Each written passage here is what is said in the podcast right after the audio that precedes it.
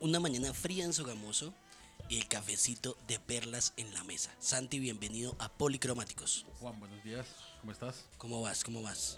¿Cómo va todo, Juan? ¿Bien? Bien, ¿cómo amaneces? ¿Qué ha pasado? Sí, estuvo fría. Hoy estuvo, estuvo, estuvo rica la Sí, mañana. el, el tinto cae de perlas. Daisy, El bienvenida a. Policromáticos. Gracias, muchas gracias. Yo feliz otra vez de acompañarlas a estos dos muchachos. Un podcast más en nuestra plataforma de Spotify. Hoy con un invitado que lo veo cada vez más joven. Lo veo cada vez más entusiasmado y bueno, dejemos tema para la mesa. No le pasa el tiempo, ¿no? Sí, no, eh, yo creo que es al- a- a- de los pocos que no le pasa el tiempo. Privilegiado. Sí, diría yo. Eh, un, un gran amigo, nos, ahora eh, eh, hablando tras micrófono, nos conocemos hace un montón. Me da gusto tenerlo en la mesa. Guillermo El Mono Sánchez, bienvenido a la mesa de Policromáticos. Un saludo especial para, para usted, Juan Pablo, y por supuesto para Santi y para mi profe Daisy. Un especial saludo. Gracias. Qué rico volverlos a ver y sobre todo qué bueno que estén realizando esta, este emprendimiento porque plataformas como estas permiten buscar información objetiva. Bienvenido, bienvenido a Sogamoso también. ¿Cómo lo recibe el clima? ¿Cómo se siente? Sogamoso es una ciudad en desarrollo, una ciudad de progreso, una ciudad industrial.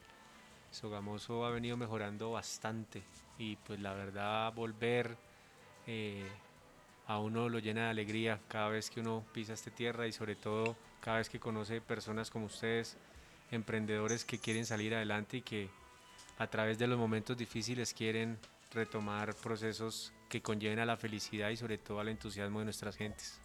El mono, mono es de frío, de salir a. Es ciclista. Bueno, practica el ciclismo, es, es de, de levantarse tempranito, de, de salir a, a- a recorrer Boyacá, ¿no? Soy un hombre disciplinado, siempre desde pequeñito me he caracterizado por ser disciplinado, por, por levantarme tempranito. La verdad yo creo que el que madruga Dios le ayuda y, y, y la disciplina juega un papel importante cuando uno quiere tener, que, cuando uno quiere que los objetivos se cumplan, ¿no? Entonces sí, me gusta mucho y el ciclismo creo que es el deporte por excelencia del país y que ha dado muchas alegrías a nuestro departamento Y en, y en Boyacá mucho más. y un deporte bastante difícil, la verdad. Y justamente hoy está una cosa entre, entre Nairo y. y, Egan. y no, eh, Ah, eh, Superman. Superman Ah, sí, Ló- sí, sí, Miguel Ángel López. sí. En el Hoy en, el Tour de Francia. Esperemos que, que cualquiera de los dos salga victorioso porque Sí. es triunfo, triunfo para acá. Pero yo me identifico con los monos y pues el mono López, ojalá que se le dé esa... Sí, chévere, ojalá. Miguel Ángel, chévere. El mono es un paisano aquí de la provincia sí, de sí, sí. Sogamox Sí, y Pescano. lo queremos mucho y, Se le tiene y mucho además pues respeto mucho al gran campeón Nairo que, que hizo esa labor importante para que muchos de los que hoy están en los grandes equipos pues llegaran a Europa. Sí, fue uno de los pioneros, ¿no? Fue uno de los, de los No, yo, yo, o sea, es uno de los que ha podido llegar más lejos. Pero los pioneros, pues, No, hombre, pioneros yo en tenemos a Lucho sentido Herrera. Parra, No, Lucho claro, sí, Herrera. todo. Pero digo yo en, la nueva ola del ciclismo, pues porque. Ah, sí, vi- él- él la de- comanda. De un altibajo y, y llegar eh, a lo que hizo en ese momento eh, Nairo, eh, muy fuerte. y, O sea, Sí. y ahora es, es un.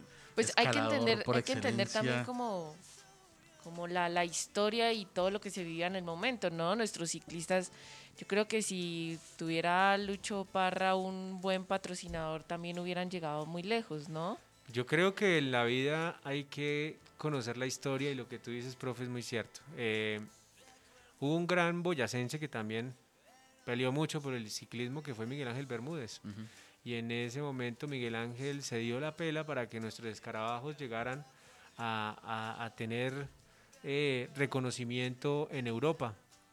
Sí. Obviamente acostumbrados a una manera diferente de montar bicicleta, pues generaron mucho tropiezo, Claro. hubo bastantes accidentes, pero ya hemos venido evolucionando y ver hoy esas nuevas figuras como Nairo, como Egan, como el Mono López, pues a uno lo llenan de alegría y lo único que les desea a uno es mucha humildad, mucha sabiduría y mucha perseverancia, porque es un deporte bastante, bastante perseverante, porque si Totalmente. usted olvida la práctica y la disciplina en ese deporte, pues los días sí le cuestan. Y lo bueno también que vienen nuevas generaciones Y van a Eh. ser inclusive mucho mejores. y me parece genial. No, y Pero, tiene que, ¿saben? tiene que ser así. ¿Saben yo qué opino? Que el tema también de las redes sociales ha hecho que uno se vuelva más pasional con, con, y, y haya una cercanía a diferentes personajes, digamos. En este tema, en el tema de, la- de las bicicletas, eh, las redes sociales hace que uno sienta más cercano el, el deporte, digamos, de una Mm, forma. sí, Que era lo que no había antes. No, porque antes estaba la radio, precisamente esto que estamos haciendo, y nuestros padres, nuestros abuelos eran súper pendientes ahí del, del transistor, ¿no? Lo que, lo que hablábamos es como cuestiones de, de historia, de contextos. Para ese momento la red social era la radio y escuchar una transmisión de, de, estas, de los escarabajos, pues era súper emocionante para la época. Hoy en día pues ya contamos con eh, los televisores, además las redes sociales, pues eh, estamos evolucionando en esa parte informativa, ¿no? Para que estemos más cerca cada vez. Evoluciona con relación al deporte, con relación a- al cubrimiento. Entonces, no sé, antes uno no veía cómo iban vestidos, uno no iba cómo era la bicicleta, entonces ahora en ese momento, claro, ya todo el mundo es foto la bicicleta, la, lo cómo se viste, el, el después, entonces la verdad que es muy, muy chévere seguirlos en, Sí. en, en sus carreras. Y es un deporte bien difícil. Que te enseña, aparte de eso. El trabajar en equipo es el deporte que pa- a mí me ha permitido entender que en equipo las cosas funcionan. Claro. El jugar los roles, que si a usted le toca ser escalador es escalador, que si a usted le toca ser el sprinter es el sprinter, que si juega el papel más berraco que es el papel de gregario, eh, pues realmente eh, entendiendo que su capo, su líder tiene que, o su jefe de filas tiene que ser el protagónico, Emociona, ¿no? es algo maravilloso. Es emocionante porque, o sea, cuando veíamos eh, Egan Egan, el, el- uno de los gregarios de él es Daniel, ¿Daniel? Martínez. Daniel Martínez. Martínez, sí. Era muy emocionante ver cómo le abría camino y cómo lo empezaba a impulsar para que él pudiera eh, eh, lograr el objetivo, ¿no? Y es un equilibrio, Santiago, es un equilibrio de mente con cuerpo, capacidad física. Pensar usted- rápido en usted- esos momentos. Exacto, profe. Si, si tú no tienes esa sabiduría de conectar la mente, la capacidad eh, mental con la condición física, puede tener las mejores piernas, pero pues lastimosamente... Y, y que él no avanza. inclusive lo dijo en la entrevista y en el homenaje que le hicieron en Zipaquirá, que él en un momento tomó una decisión que fue como bruto pero decidido. Una decisión que lo iba a matar, pero que él se arriesgó. Y bueno, ese tipo de decisiones son bastante riesgosas a esa y- altura. Y creo que también, o sea, lo, lo veo, ¿no? De, de, de sentir ese Colombia, ¿no? Uno- Pues uno, uno se dice que, que es un, un premio colombiano, un orgullo colombiano por el, por, por el personaje, ¿sí? Obviamente el esfuerzo de ellos es enorme, es brutal, pero sentir, por ejemplo, cuando, cuando fue el Giro de Italia que ganó Nairo, yo estaba en, en Buenos Aires y justamente estaba de vacaciones en, en Córdoba, y en Córdoba hay mucho colombiano. Y que y íbamos con unos amigos y, y nos compramos una antena de DirecTV y nos pusimos a ver qué cosa tan espectacular. O sea, la cosa de, de- de el- lo patriótico y todos nos abrazábamos y era y la y la Argentina fue Y los fue- argentinos fueron muy allegados en ese entonces porque además con, El con la narración de sábado que fue, o sea, y le eriza Lo uno mejor. Y, y uno se siente, o sea, creo que creo que uno, uno recibe el, el- el- el- el premio con, con, con ellos ellos. ahí, pero la verdad que es muy chévere. Y, creo que también es, es una de las cosas que, como colombianos tenemos que resaltar, ¿no? Necesitamos muchos Egans, necesitamos muchos Nairos, muchos Monos López que nos den alegría. Yo siento que hoy la responsabilidad del que hace ese ejercicio público es ser el mensajero de la alegría, el que permita que muchos ciudadanos vuelvan a creer, vuelvan a confiar, vuelvan a sentir esa felicidad que un patriota siente. Porque si hay felicidad, Santiago, profe, Juanpa, pues hay inversión. Sí. Si hay inversión, hay confianza. Si hay confianza, avanzamos, generamos empleo. Y yo creo que hoy el departamento, el país, después de este momento Lo de pandemia, necesita, necesita unidad, pero sobre todo necesita retomar esa confianza. Y estos grandes deportistas nos alegran. Ojalá eh, la selección Colombia también en la Copa América. Sí, sí, sí, sí. Eso te iba a preguntar, eh, pues para quienes nos están oyendo, el Mono llegó hoy con la camisa de la Selección Colombia. Hoy juega. Eh, sí, sábado, Totalmente. sabadito 3 de julio. Em, ¿Fútbol? ¿Le jalas al fútbol? Pues la verdad, pues con las múltiples actividades que por ahí uno hace en el día a día, se le olvida de oír los nuevos jugadores y uno pues ve que ese proceso evoluciona tan rápido que uno, si se desconecta seis meses, ya no sabe quiénes son los integrantes de la selección Colombia. Pero Va- claro, Va a buscar a James y... ya no, ya no está. Y Falcao. Falcao, pero No. Cuadradito sigue, sigue firme Sí, en la Cuadradito. selección. Sí. No, y los No, y ahora las están- nuevas figuras. Pero yo creo que también tiene su, su tiempo contado porque además tienen que seguir llegando más personas. No nos podemos quedar con los No, mismos. y eso es lo bueno ¿no? también del fútbol, o sea, más allá de todo el fútbol colombiano, es, es una cantera para, para el mundo de, de futbolistas y el apoyo, o sea, lo que venimos hablando también del ciclismo, capaz de pronto no había tanto apoyo antes, ahora hay mucha más visibilidad y, y que, y, se, y se piensa en una carrera futbolística con fruto. Entonces, eso también es muy chévere. Y yo quería tocar también un tema con relación a que en ese tiempo también se les ha exigido mucho, se les ha pedido mucho una postura política a los futbolistas, a los deportistas en general. Y me parece a mí que sí, son colombianos y todo, pero déjelo hacer su, su función, ¿sí? Como un gregario. Déjelo hacer, el al gregario déjelo hacer su función. No le pida por la- los huevos y la leche de mañana, sino déjelo hacer su función en su función específica. Y sí, más allá que son colombianos, sí. Pero ¿por qué no los dejamos que cumplan sus metas y que cumplan su función? Por ejemplo, los, futboladores, los jugadores de fútbol que en este momento representen bien a Colombia con relación a la Copa América, que nos lleven al Mundial, que nos den una alegría que verdaderamente el país en este momento necesita. Sí, claro, y no solo los futbolistas, Santi, eh, los artistas. Yo creo que a mí me enseñaron en casa que zapatero a sus zapatos y yo creo que en este momento lo que ellos deben aprovechar es utilizar esa, eh, esa influencia que tienen en el escenario social para dar mensajes de alegría, para, para decir que sí se puede, que tenemos que salir de estas, que tenemos que buscar una unidad, que tenemos que retomar esa alegría que por producto de la pandemia, nuestra difícil situación económica, pues nos sentimos hoy. Cierto es, Total. ¿no? Empezó esta entrevista de una manera muy light. Empezamos nosotros también con temas mucho más relevantes en mesa. eh, maestría, especializaciones, toda una deja de vida preparada. Cuéntenos un poquito más de eso, Guillermo. Pues el Mono Sánchez es un hombre que arrancó siendo inquieto desde muy joven. A los 18 años fue concejal. Curiosamente, eh, yo adoro que es mi casa política, siempre ha sido muy generosa las veces que he puesto mi nombre a consideración, que es Santa Rosa de Viterbo, la noble y culta Villa Republicana. Fuimos concejales sin tener un familiar allá, sin que nos conocieran, obtuvimos la mayor votación. Yo creo que si ustedes hoy me preguntan, oiga, mono, ¿usted vuelve a hacer esa locura? Yo le digo, yo lo pienso porque es que ya tengo 33 y ya, Sí, ya, la, cosa, ya la cosa cambia. Y que el panorama político empieza a cambiar en el sentido de, hermano, lo que usted decía, o sea, no, no, no tengo los, digamos, los votos en el sentido de, de que usted confiar de que no, yo ya salgo, ¿sí me entiende? Pero Santi, mire, yo creo que lo bonito de la vida y lo bonito de la juventud es que no calcula. Claro. Y cuando usted no calcula, sueña. Y creo que eso hoy debemos tenerlos todos, hoy lo, lo debemos tener presente todos los colombianos. Soñaría otra vez con una, con, con- o sea, nos volvemos al pasado. Lo que Vuelve pasa es que lo que pasa es que Santi, ya el tema es que tengo una hija, ya tengo mis deudas, ya tengo cosas, eh, quiero crecer Sí, ya hay patrimonialmente, responsabilidades. ya tengo ¿no? una responsabilidad y digo yo no, ya un momentico, ya esta vaina cambia. Pero si volviera a los 18, volvería a tomar esa decisión. Sí, Listo, de una. claro. Además que debo reconocer algo y es ese acompañamiento de mis padres. Mis papás, eh, yo jugaba baloncesto en el colegio seminario cesano de Vitama y aquí nos enfrentábamos contra el Sugamuxi.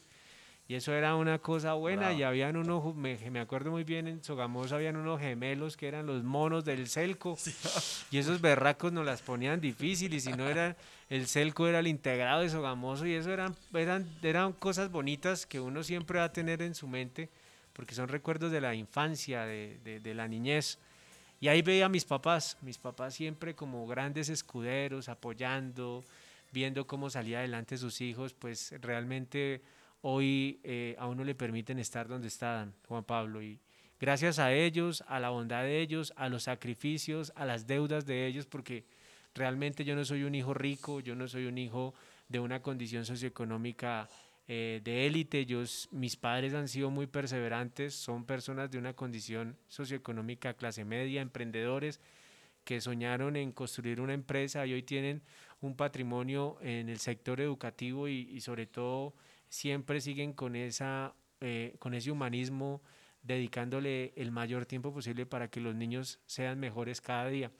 Y en ese, en ese objetivo, pues eh, he tenido la oportunidad, Juan Pablo, Santi, profe, Daisy, es que decirle profe, está muy jovencita la profe.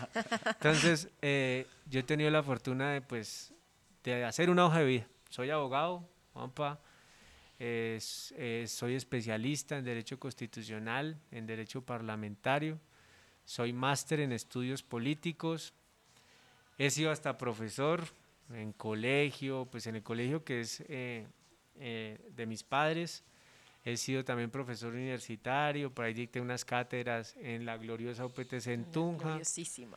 Eh, también eh, he sido emprendedor. A veces la gente dice, no, es que ese mono es muy político. Ese, ese mono solo ha vivido de la política, eso es pura carreta. La verdad, la verdad, yo he sido una persona emprendedora. Si no, pues no, no pudiese crecer, porque mi vocación en la política no es enriquecerme, sino generar un servicio social. Y pues eh, he sido emprendedor en el tema del sector de comidas. La verdad, eh, manejé un tema aquí que, que, vendía comidas rápidas en gran parte de, de, las ciudades de Boyacá. Estuve en Tuitama, estuve en Sogamoso, estuve en Tunja.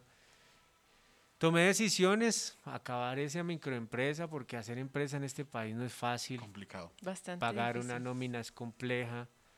Por eso hoy soy solidario con ese sector productivo, realmente que, que necesita eh, tener unas entidades territoriales amigas que reactiven y dinamicen la economía. Yo creo que los cierres deben hacerse a, a motu propio, es decir, ser conscientes nosotros que debemos cuidarnos, tenemos eh, protocolos de bioseguridad, porque la solución no es la restricción. Yo creo que hoy ya hubo bastante campaña educativa, bastante conciencia ciudadana, eh, donde nosotros tenemos que, ya tomar las riendas. por supervivencia, sobrevivencia, Daisy, tomar las riendas y sacar esto adelante. No, y yo creo que en algún momento es, va a ser lo más lógico, o sea, ya lo que, lo que decía Guillermo, de tanta restricción solamente se está es incumpliendo y se sigue ampliando el tema COVID en el departamento. Y aparte el mono tocaba un tema muy importante, es el apoyo de, de, del Estado con relación a la economía en, en, este tiempo, ¿sí? O sea, las microempresas y los, los empresarios eh, de restaurantes, de la economía de, del sector, no sé, de la ropa, del calzado, eh, han sido muy, muy afectados con toda esta pandemia y pues la verdad es que o sea, yo, o sea, yo soy muy, muy franco y muy directo, digo, o sea, no se han visto los alcaldes, no se han visto los, el gobernador, en el sentido de, venga, montemos un esquema para poder salir de toda esta, la parte económica, y ayudemos al, al, al empresario. Eh, yo, o sea, no sé, yo soy muy, sí, me gusta mucho el deporte y todo, pero creo que hay prioridades, ¿sí? Totalmente, Entonces, por ¿no? ejemplo, Y- hace, creo que ya, creo que un mes, 20 días, un mes más o menos, que fue el fondo, el fondo de Nairo, ¿qué fue? 20 días. 20 días. sí. Y, y pues hermano, creo que en, en, en Tunja, en Duitama, en Sogamoso, hay muchos eh, empresarios y pues nosotros también, eh, mi familia también es empresaria con relación a la parte de la comida. Tenemos un restaurante y el mono ha sido berraco. Ha sido duro, duro mantener la nómina, ha sido duro mantenernos. eh, y uno dice, bueno hermano, o sea, hay plata para esas cosas, pero ¿por qué no hay plata para, para, para los que verdaderamente sostienen la economía? Los que de- de- sostienen las ciudades, la porque ellos son los que de- manejan. de- de Yo, lo- yo siempre lo he dicho y lo dije hace unos días en mis redes sociales y algunas personas creen que es por cálculo. Yo hoy no estoy generando algún cálculo político de nada. Yo realmente siento que, que aquí hay que ser sensible con la ciudadanía. Y cuando usted ha sido microempresario, cuando usted viene del sector privado, usted es consciente lo difícil que es pagar una nómina, pagar un arriendo, pagar proveedores y buscar un- una renta de, de esa actividad. Hay una diferencia muy grande entre el sector privado y el sector público. Pues el privado, si usted no trabaja, pues no puede suplir sus gastos. En el sector público, pues trabaje o no trabaje, a usted le van a dar algo, ¿sí? Un salario. Va a recibir. Entonces, yo creo que hoy la invitación es a esas entidades territoriales a que tengan sensibilidad.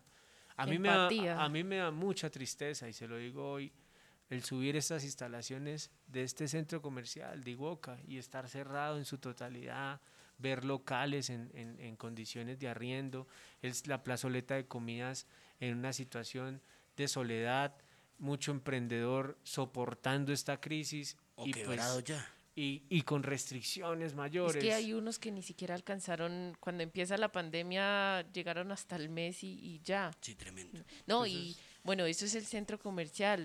No, imagínate ahorita caminar por toda calle. la 11, la 12, Yo- locales se arrienda, se vende. O sea, el, el panorama es bastante desolador y yo creo que no solo es acá en Sogamoso. No, es, el, es la constante, pero yo hablo de la ciudad porque realmente me preocupa. Una ciudad con una vocación industrial, una ciudad que de una u otra manera ha tenido un crecimiento producto de esa dinámica privada que ha invertido en, en- en- Sogamoso.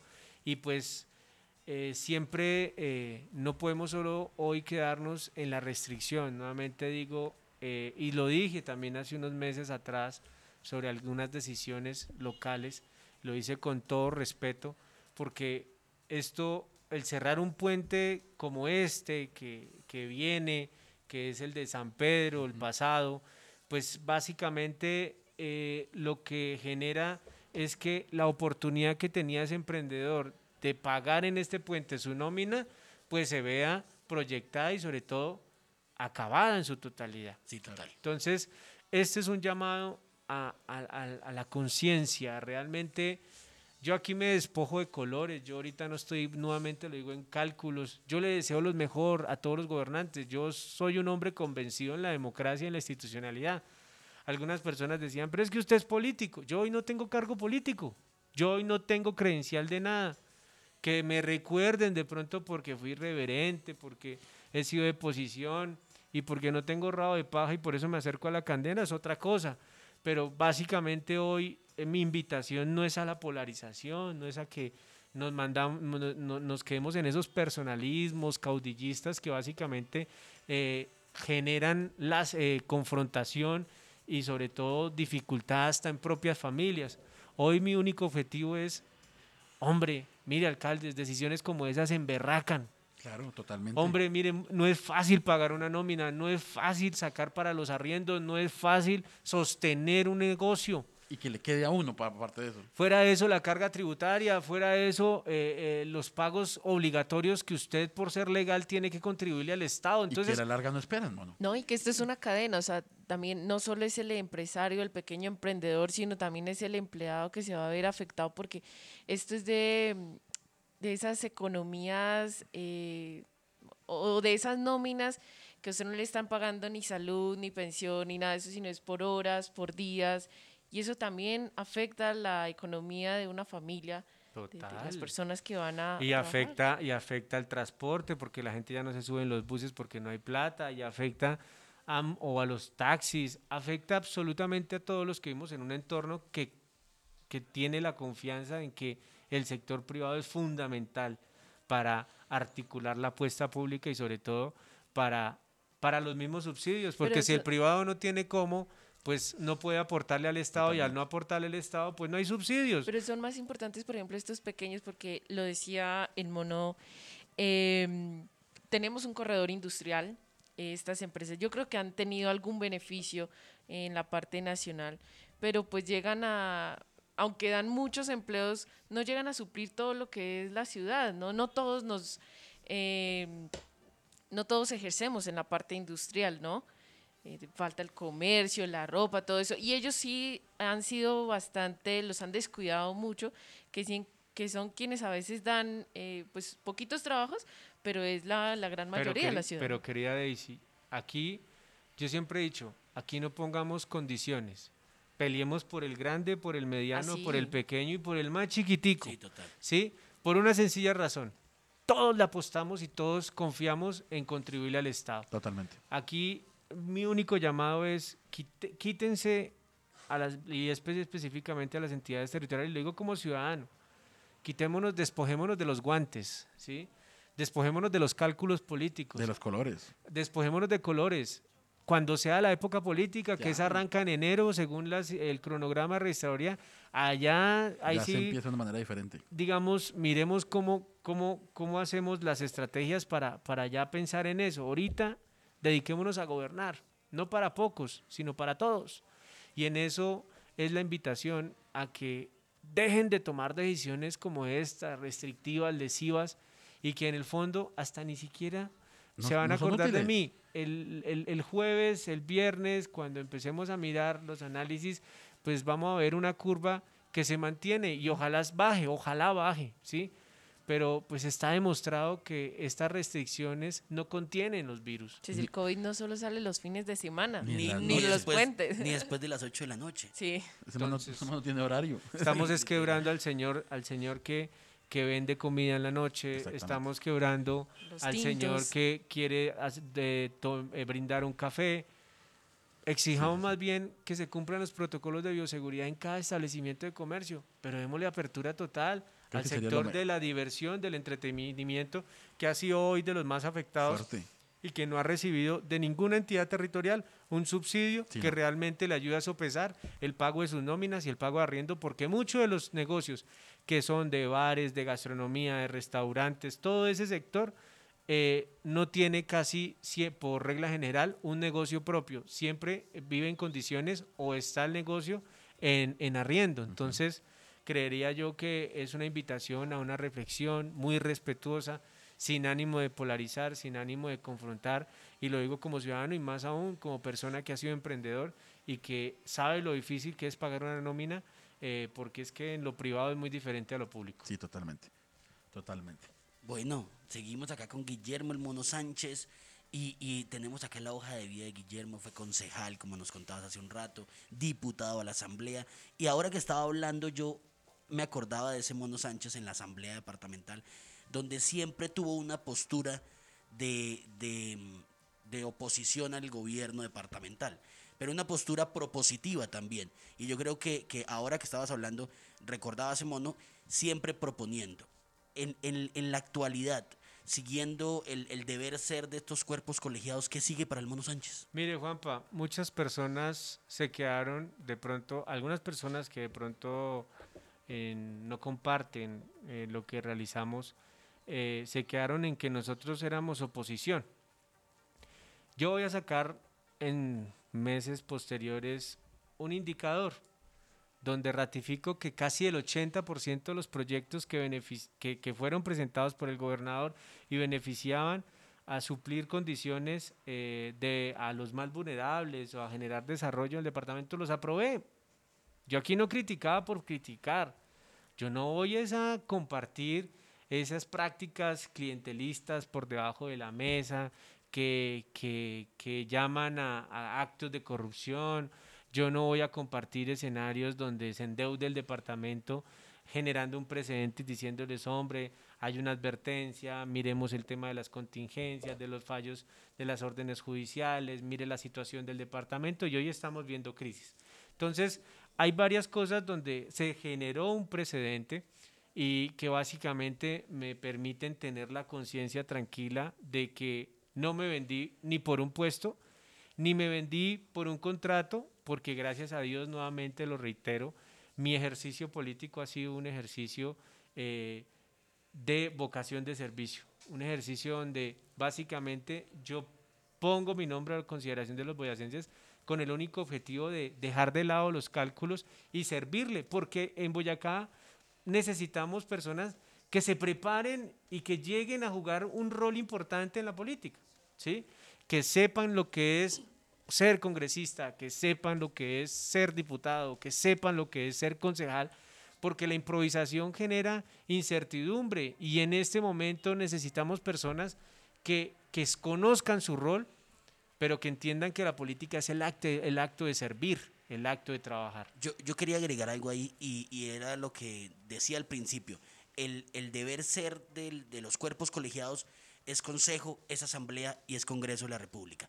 Y, y no está mal, como lo decía Guillermo hace un minuto, no está mal que el concejal o el diputado esté en contravía a un gobierno.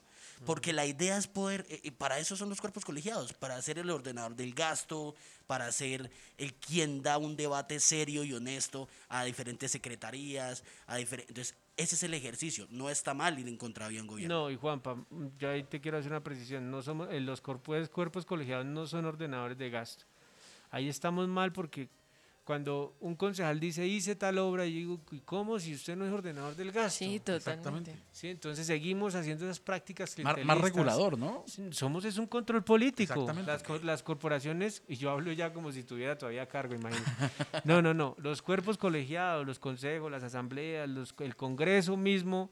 Bueno, el Congreso, retirémoslo porque tiene unas facultades eh, sí. Pero, pero digamos, las corporaciones en el ámbito municipal y departamental juegan un papel prioritario que es el control político. Totalmente. Sí. ¿sí? Si a un gobernante no le gusta que, que le hagan control político, pues hombre, no cree en la democracia. Uno tiene que respetar No, la es que diferencia. para eso es, para eso es la oposición, porque qué tal todos hablar el mismo idioma y todos aprobarnos y decir sí a todo cuando de pronto hay cosas que no, no hay por qué O sea, aprobar. Yo, yo digo sí, pero no así. O sea, en el momento, en el momento Y- como estamos, ¿sí? Porque muchas veces, eh, Juan, em, la oposición ya, ya em, es más visceral, ¿sí?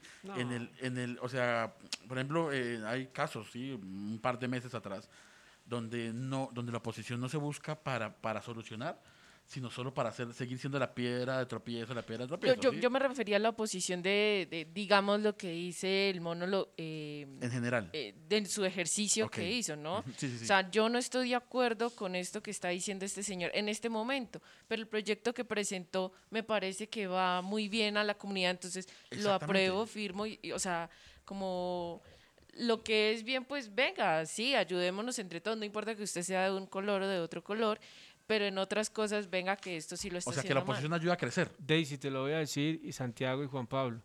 Si yo no hubiese entregado la gallina al gobernador en ese momento, la gente nunca hubiese sabido que en ese momento el señor gobernador había comprado unos cubiertos en acero inoxidable y quirúrgico que valieron como no sé cuántos millones de pesos y que salió pues por medios de comunicación. Claro. Entonces, la oposición sirve para visibilizar cosas que de pronto el gobernante no quiere que le muestren.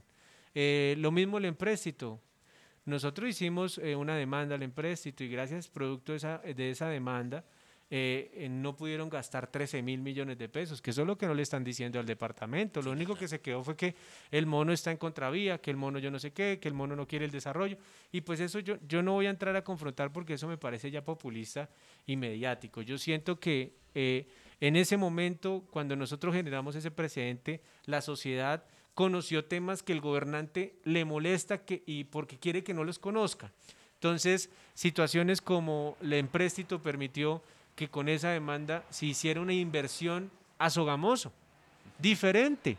Entonces, eh, y no le estoy hablando, le estoy hablando de más de 5 mil millones de pesos. Entonces, la oposición sirve Sí, cuando hay un argumento, no cuando se hace de manera personal, de Sí. manera individual, de manera donde se meten escenarios familiares, donde ya se tocan temas que realmente eh, pues generan molestia Y y... se desdibuja también, o sea, el- en la parte de la oposición, ¿sí? Porque, Exacto. o sea, que, que, no sé, que un gobierno sea verde, morado, rojo, el que sea, la oposición también hace, yo creo que para mí también hace crecer, ¿sí? Al mismo gobierno. Es como cuando usted tiene la, la, la Pues- rivalidad, ¿sí? Que un, no sé, un compañero suyo, que los ciclistas, que el otro equipo también es muy bueno, hermano, yo tengo que ser mejor y veo la forma en cómo ser mejor. Yo creo que también el gobierno pasa Pues con vienen eso, a ser esos con críticos relación- constructivos, ¿no? Exactamente, pero entonces sí, yo creo que en este tiempo en, en Boyacá, en, en- en Colombia, tenemos que entender esa política, que esa política es la que nos ayuda. Y, y mire, Santiago, le- los ejercicios que yo he hecho políticos, es decir, cuando fui concejal, cuando fui diputado, yo fui oposición, ¿sí? Entonces, eh, la oposición construye también cuando usted la proyecta, ¿sí? En el escenario nacional eh, también se, se debe respetar y creo que este gobierno ha sido muy respetuoso en ese tema, ¿sí? Pero ya cuando se quieren afectar derechos, cuando ya queremos eh, generar esto ya con intenciones eh, de caos, pues ya hay que generar precedentes también y fijar posiciones, porque es que el hoy el país no necesita incendios, no necesita eh, romper vidrios, no necesita acabar las entidades financieras, no necesita acabar el comercio. Hoy el país necesita es eh, cómo reactivamos los sectores, cómo Unidad. dinamizamos, cómo nos seguimos cuidando, cómo avanzamos en el proceso de vacunación y cómo a través de apuestas serias desde el gobierno nacional, departamental, municipal, eh, proyectamos a, a- a mitigar lo que va a ser más grave en cinco años, que es este impacto económico que vamos a tener producto de pandemia y producto de las diferentes protestas que se han realizado en el territorio nacional. Yo tengo un tema con relación a, a- a- al partido en, re- en- en la parte de, de- del Congreso. Eh, el mono ubica a, a Santos, a Gabriel, ¿cierto? Sí, claro. Gabriel ha hecho un, un- hace una figura en medio del partido, pues bastante polémica para unos, bastante asertiva para otros. Lo que pasa es que Santiago, si usted me pregunta, en el caso, estamos hablando del Centro Democrático. Exactamente, sí. O sea, Gabriel Santos es un representante del Centro Democrático y pues lo lógico es que se llama Centro Democrático, entonces no estamos en los extremos, ¿sí? Aquí lo que pasa es que pues eh, las noticias falsas, eh, hay políticos también que pues tienen unas posiciones ya más contundentes, pues nos mandan automa lo, lo mandan al Centro Democrático automáticamente al extremo, ¿sí? Hay posiciones de posiciones pero a mí lo único que me interesa es no la tendencia si es de, extrema derecha, de extrema izquierda, no. A mí me interesa es las posiciones cuando se argumentan, Exacto. cuando hay tesis, cuando hay eh, un fundamento, eh, más allá de, de un interés de crecer en un like, ¿sí? Porque es que hoy Se hay, ha vuelto eso, ¿no? hoy hay, hoy es la tendencia. De Entonces, madre, pero una cosa y impresionante. eso es triste, Santiago, porque, pues, porque aquí no estamos pensando en proteger dinámicas económicas, eh, sino mirar a ver cómo me salvo y cómo hablo para que la gente me dé un like. Entonces, yo sí creo que la invitación a las personas que quieren tomar ese camino, eh, o queremos, porque yo no puedo cerrar las puertas de nada, quién sabe, de pronto si pronto eh, tomemos esa decisión, es a la responsabilidad. Bueno, pero es que, o sea, o sea, uno de la trayectoria que lo ha visto, hermano, usted Sí. es pintado, usted es pintado y listo, ¿sí me entiende? Sí, uno, uno, no arranca. uno- uno o ve sea, un mono parado. Es que el mono, o sea, pues uno que, que conoce la, parte política que apoya acá, uno siempre ha visto el mono de postura. Entonces, Yo soy de posición. por eso, mono. Entonces, Yo soy sea, de posiciones en varios aspectos. Y no quiero verlos de. No, no, no. por eso. Yo Entonces, soy, no, pero, pero, pero digamos, yo soy de posiciones, pero entiendo la dinámica y el respeto eh, a muchos temas que hoy son, eh, que están en el escenario. O Sí, sí, sea, sí. eh, si usted no evoluciona y si usted no entiende varias circunstancias, usted se queda del pelotón. Exacto. Hablemos de, la, de las del, como el ciclismo. Yo siento que hay cosas que, que empiezan a jugar, hay, hay temas que empiezan a, remo- a- a- a remodelar varias prácticas que, que de una u otra manera hacen que la política también evolucione. Yo soy de posiciones en qué? Yo entiendo que la familia es el núcleo social de una sociedad. Yo soy de posiciones en qué? En que debemos garantizar escenarios que permitan reactivar la economía para generar confianza inversionista, cohesión social eh, y dinámica económica en las ciudades. Yo soy de posiciones en que, en que la seguridad juega un papel fundamental en cualquier apuesta seria de desarrollo económico de cualquier región.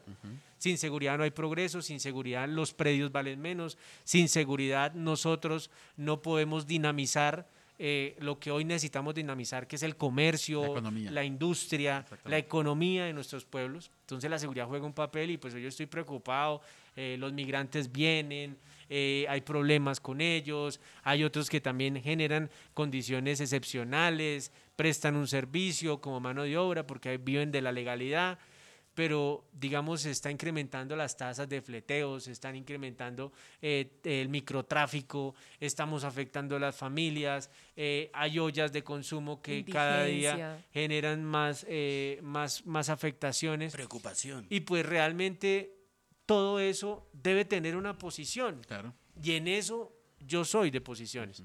Pero cuando yo digo, y en eso yo no veo al cálculo, yo no juego cálculos, o sea, yo, no, yo, yo considero que, que a la familia hay que fortalecerla. ¿sí? Ya hay temas que eh, en el debate ya, como se dice, del desarrollo legislativo van a pasar y pues si en algún momento nosotros tenemos esa oportunidad, bien. Pero hay algo, mire, Santiago, Daisy, Juan Pablo y oyentes. eh, el Mono Sánchez aprendió algo en la vida desde que le dio COVID. Entonces usted me ve más tranquilo, eh, ya estoy un poquito más canoso, ¿sí? Más flaco, No, pero se le confunde ahí con el cabellito mono, no.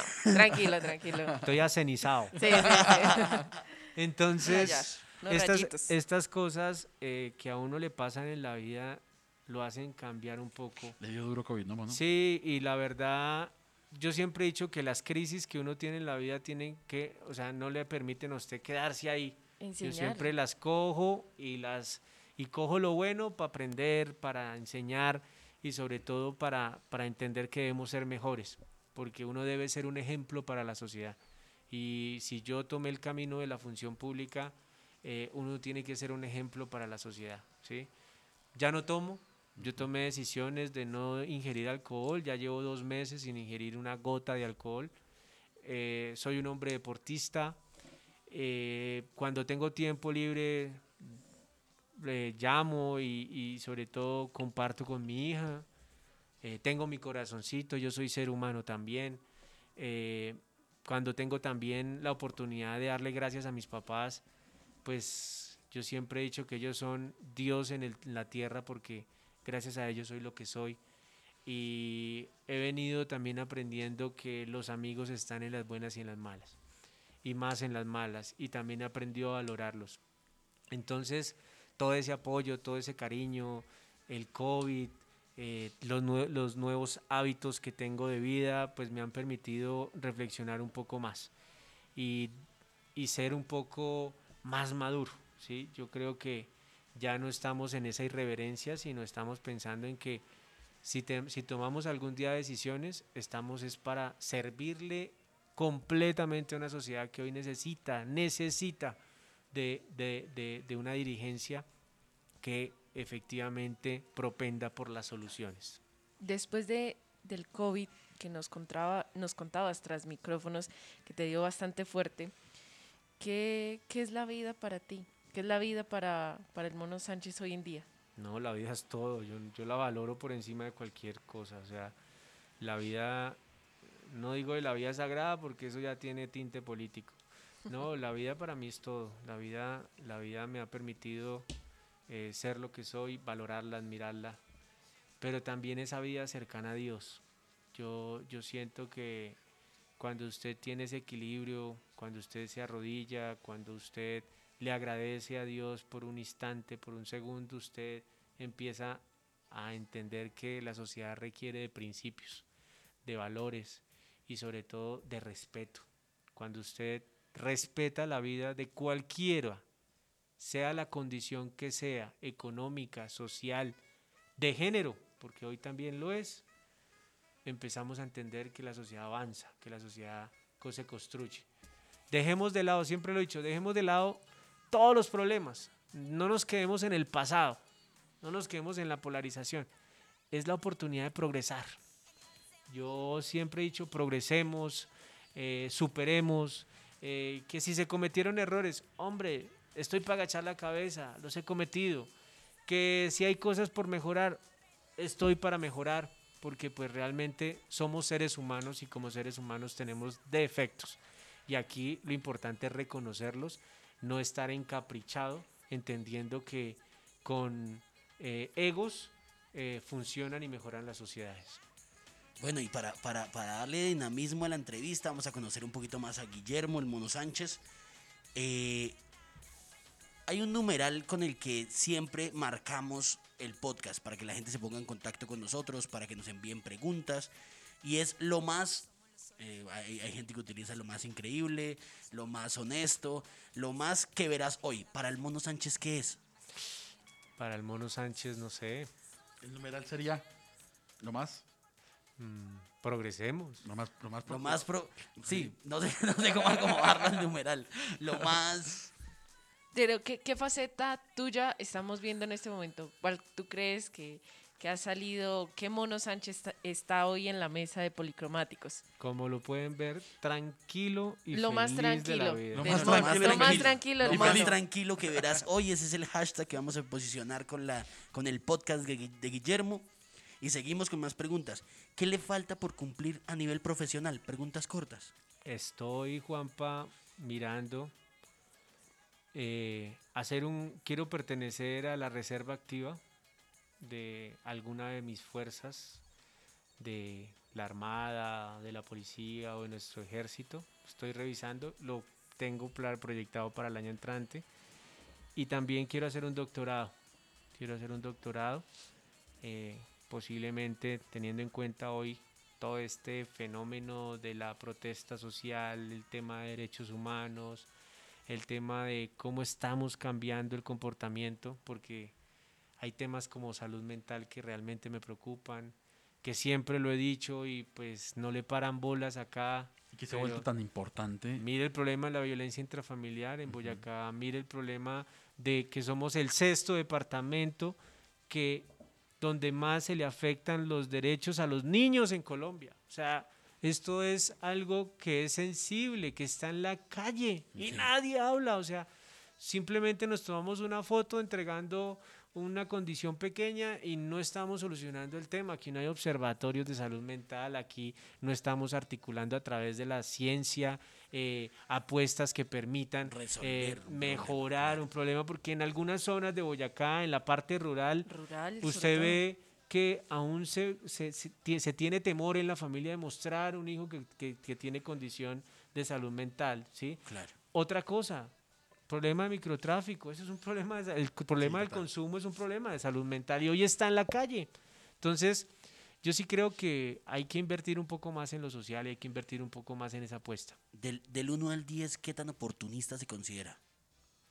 Uy, no, yo, yo no soy oportunista, yo realmente eh, no, no estoy aquí con una cámara aprovechando una circunstancia para tomarme una foto. La verdad soy antes como, como, Más como, sí, Muy sí. tranqui. Despreocupado. Sí, no, yo realmente siento que hoy la sociedad no quiere eso. ¿Cuál es su youtuber favorito, mono? Uy.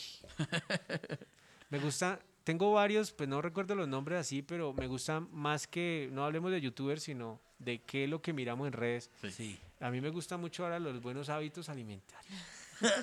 El mono Y- se volvió fit. Sigue, y me sigue gusta- páginas fitness. Bueno, bien ahí. Y me gusta, ¿sabe qué? Me gusta mucho el tema del ejercicio. O sea, el, el- el- el- el manejar el tema del peso del cuerpo es interesante. O sea, todo lo que tenga que ver con rutina de ejercicios y con alimentos ahora es mi Eso- prioridad. ah, esos son, son- son- son Y- sus seguidores Y ahora. ver bicicletas como un berraco, hermano, eso sí me encanta. ¿Qué- ¿Cómo le fue en la última tusa? ¿Cuál fue su última tusa? No, yo, gracias a Dios, he sido un hombre... vale. No, usted era vale. el que entusaba. Vale tusa política también, ¿no? Puede que sí. Ah, Ah. sí. Uy, tuve una muy berraca, hermano. La verdad, eso sí me dolió harto. Claro. Yo quería ser gobernador en este periodo y la verdad no lo hacía por capricho. Me estaba preparando y, y todos los días, ustedes no me preguntan, todos los días yo me reunía con un equipo programático, con un equipo técnico.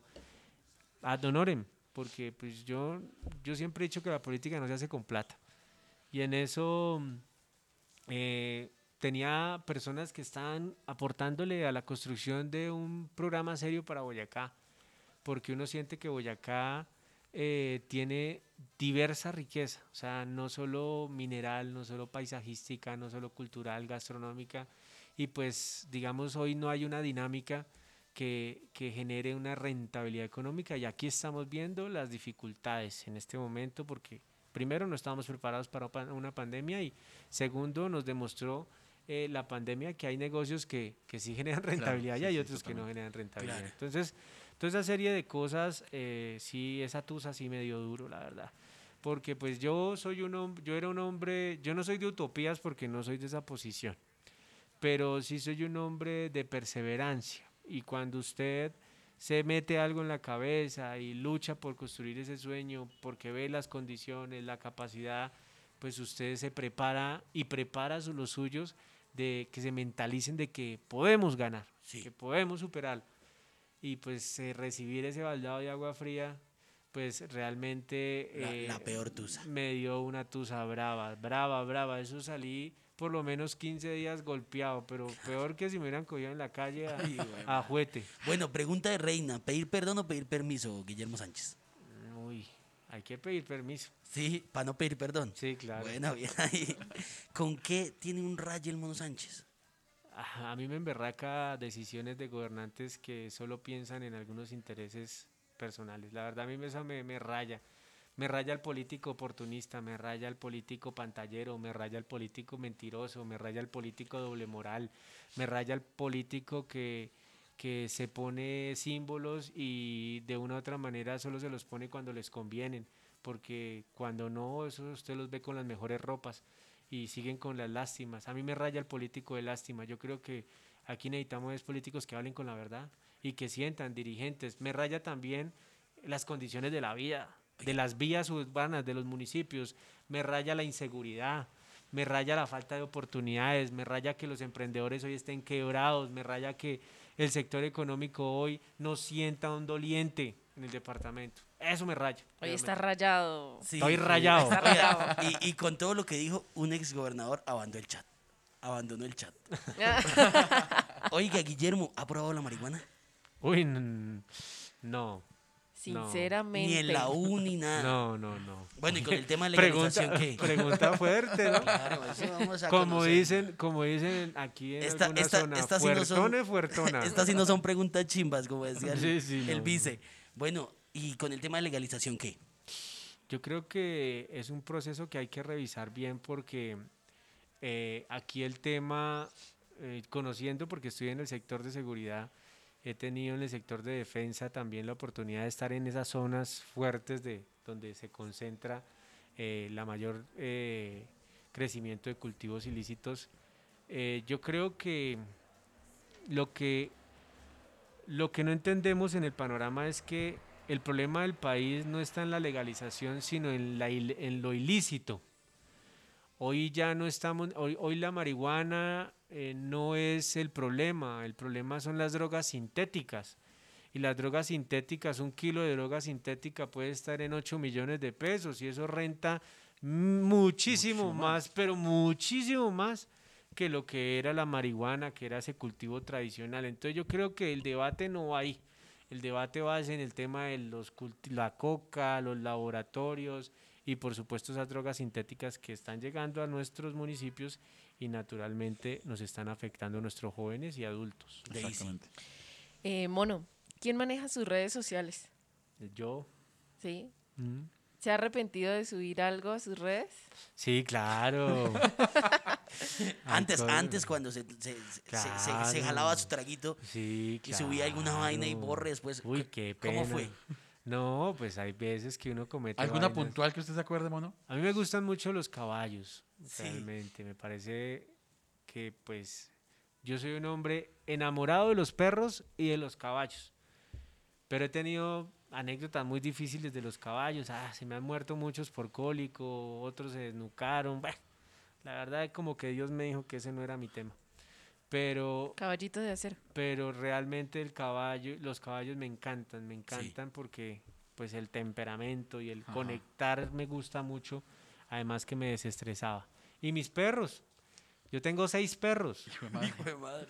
Y tengo pues perros que pues tienen alguna raza y a perritos criollos que me han llegado a la finca y pues los he adoptado porque pues de una u otra manera eh, es muy lindo la verdad ver cómo con, con esa alegría lo reciben a uno Sí, y sí, con esa nostalgia se despiden. Ustedes bien. Y bueno, hablando de eso, ¿qué lo sensibiliza?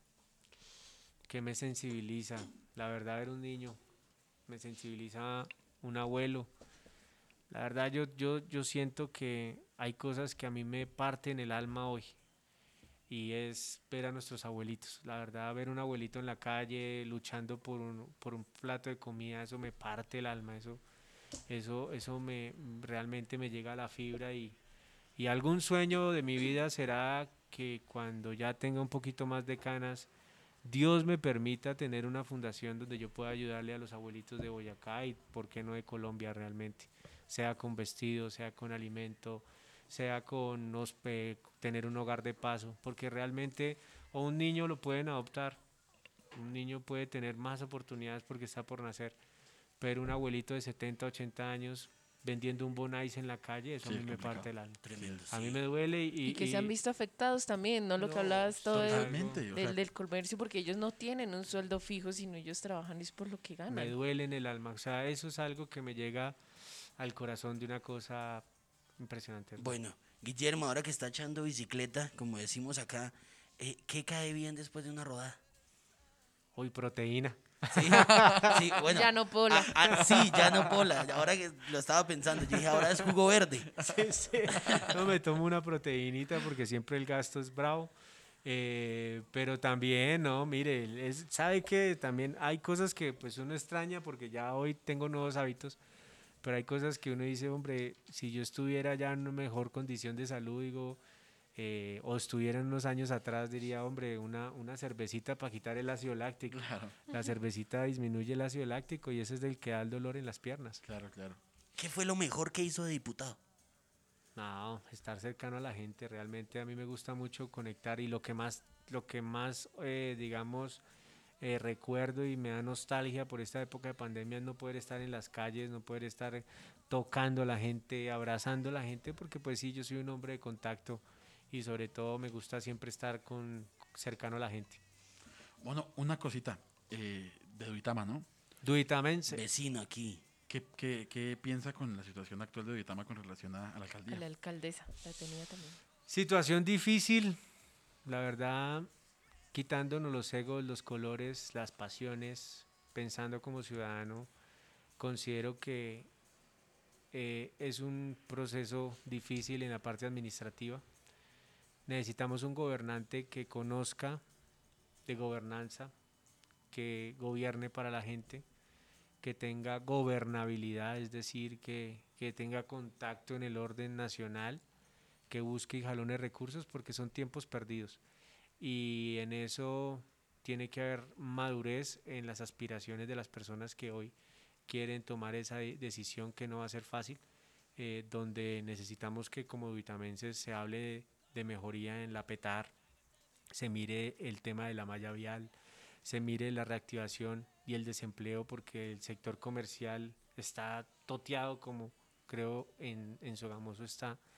Entonces son cosas y condiciones bien complejas que requieren eh, de gallardía, pero sobre todo de, de madurez. Bueno, para terminar, un referente en el Congreso. Hay muchos. Yo, si quiere, le hablo de extremos. Yo, Nómbrese tres, ahí está. a ver, en el Congreso, que en su papel como congresistas, que uno los ve trabajando juiciosos, eh, hablemos a ver de quién. Ah, es que no me gustan los nombres, hombre. Pero bueno, acá ya una. tocó amarrarlo porque ya lo dijimos. Porque es que los, o- los, los Bueno, nom- nómbrese uno de izquierda, uno de eh, centro, uno de eso derecha. no pasa nada. estábamos siempre- hablando- acá no hay colores. Yo siempre he dicho que los debates, yo, yo valoro en el Congreso, el Congreso es el escenario de la polarización. Y no entiendo por qué la gente dice, ay, pero es que polariza. Es que ese sí es el escenario, Claro. allá sí hay que Es polarizar ser, claro. posiciones y, debata y debatir. Porque se construyen las leyes y estamos es para tener los mejores allá. O bueno, allá están los representantes del pueblo, porque Exacto. es que para unos es un político es el mejor, para otros es otro. sí, ¿sí? totalmente. Entonces, eh, y dejando eso de los colores y eso de la política, yo siempre he dicho que hay que reconocer el debate que, que, que- que le dio a la democracia la entrada de tanto de Petro al Senado como de Uribe. Porque escuchar a esos dos señores eh, generando la confrontación que genera le haga altura Al debate. al debate. Y, y- y siento que sin ánimo de, de- de- de- de estar en algún extremo, yo respeto profundamente a- a- al expresidente porque de una u otra manera hizo cosas y respeto también a- a- a- a- al, al senador Petro porque de una u otra manera es un hombre que ha sobrevivido políticamente mucho. Entonces, eh, verlos en esa confrontación con argumentos, eh, con una retórica, con un tono, pues a uno que le gusta escuchar ese tipo de discursos, pues lo emociona, es, es interesante. Yo los valoro a ambos, la verdad. Bien. Vea, pues. Bueno, ¿qué más tenemos en mesa? ¿Qué más Bueno, tú hablabas eh, sobre prepararse mucho para esos cargos políticos, esos cargos públicos, más que todo. Eh, ya estás en tu camino, estás bastante preparado, digámoslo. ¿Qué piensas de la educación hoy en día?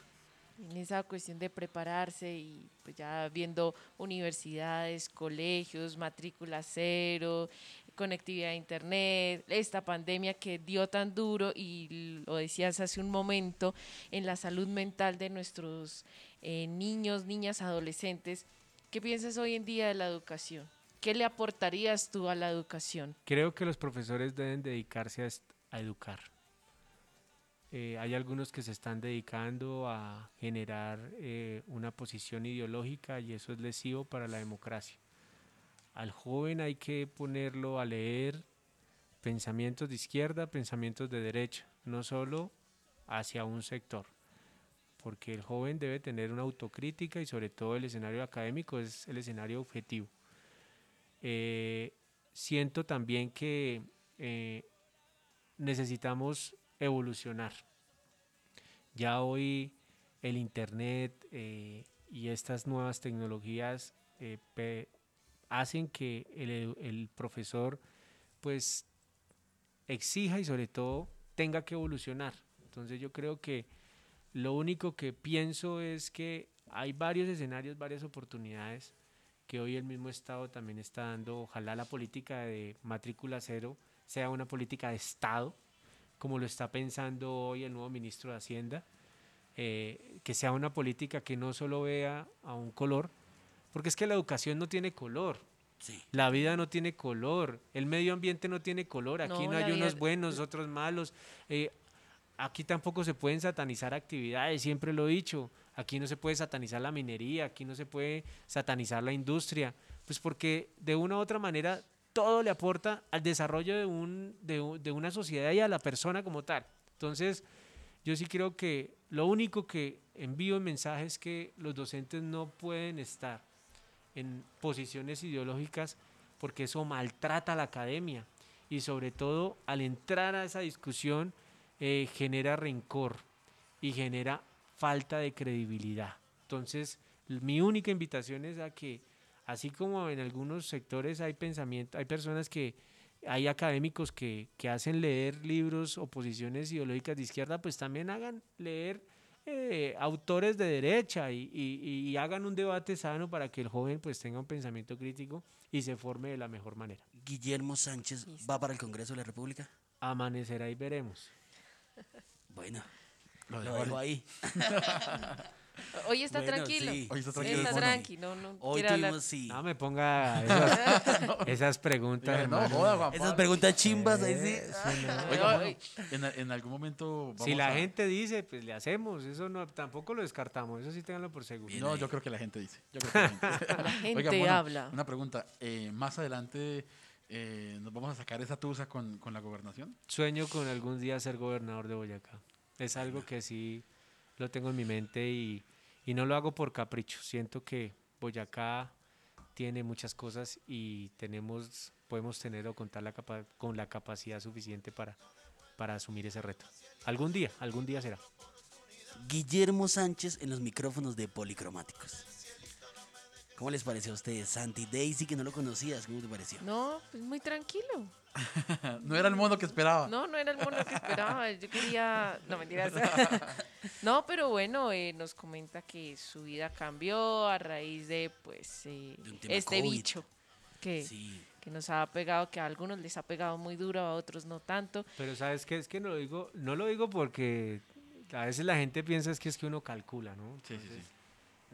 Yo hoy estoy desprevenido y creo que lo siente. Yo estoy tranquilo. Y mucha gente lo ha pensado. Entonces mucha gente me ha dicho, oiga hermano, usted hasta en el tono de voz le bajó la cosa. Está pensando diferente.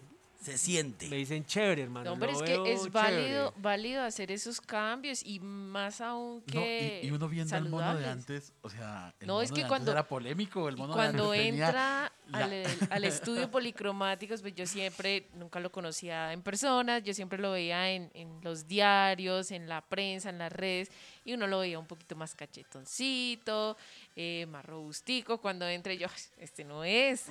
este no es el mono. Tráiganme a- al mono. Sí, tráigame, hermano, está simpatiquísimo. Uy. Así nomás, Simpaticísimo, mono. ¿no? Así nomás, ¿sí vio? Tome su like, ahí sí. Sí, Mire, y, no, si- y sin un traguito, ¿sí?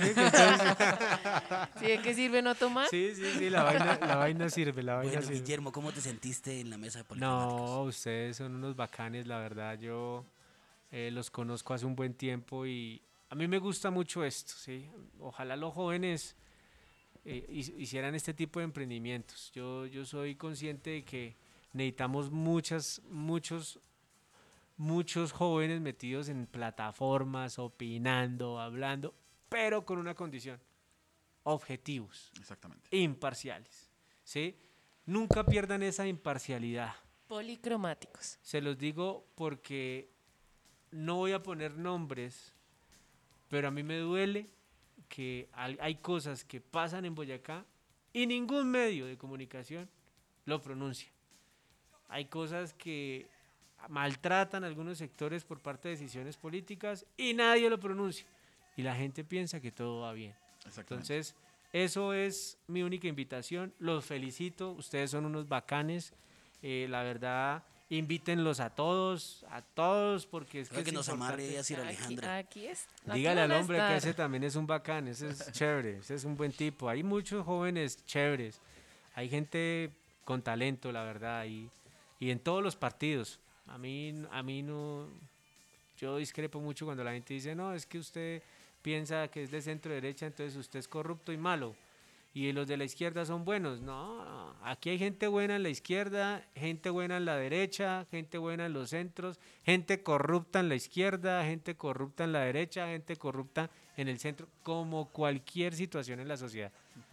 Ahí es que sacar esas manzanas podridas y hay que dejar gente buena. Sí, exactamente. Gente buena que ideológicamente defienda sus tesis y que en democracia la gente tome posiciones porque aquí necesitamos de todos. Exactamente. Regálenos en un segundito una invitación para que la gente escuche su podcast. Invito a todos los eh, eh, seguidores y sobre todo eh, jóvenes que quieren de una u otra manera escuchar este nuevo Mono Sánchez, el Mono Sánchez post-COVID. 2.0. Bueno, mono, bien. Regáleme sus redes sociales antes de que se vaya.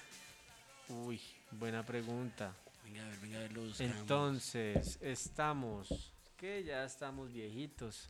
Bueno, no, y, y aparte que está subiendo mucha cosa, mucha historia, Sí, mucho cosas- post. Está muy, muy, influen- muy ¿Cómo- influencer el cómo- mono. El ¿Cómo mono salimos en, en Instagram, mono Estoy en, Sánchez? en Facebook, en eh, Facebook. como Guillermo Sánchez. Mi fanpage es eh, también Guillermo Sánchez.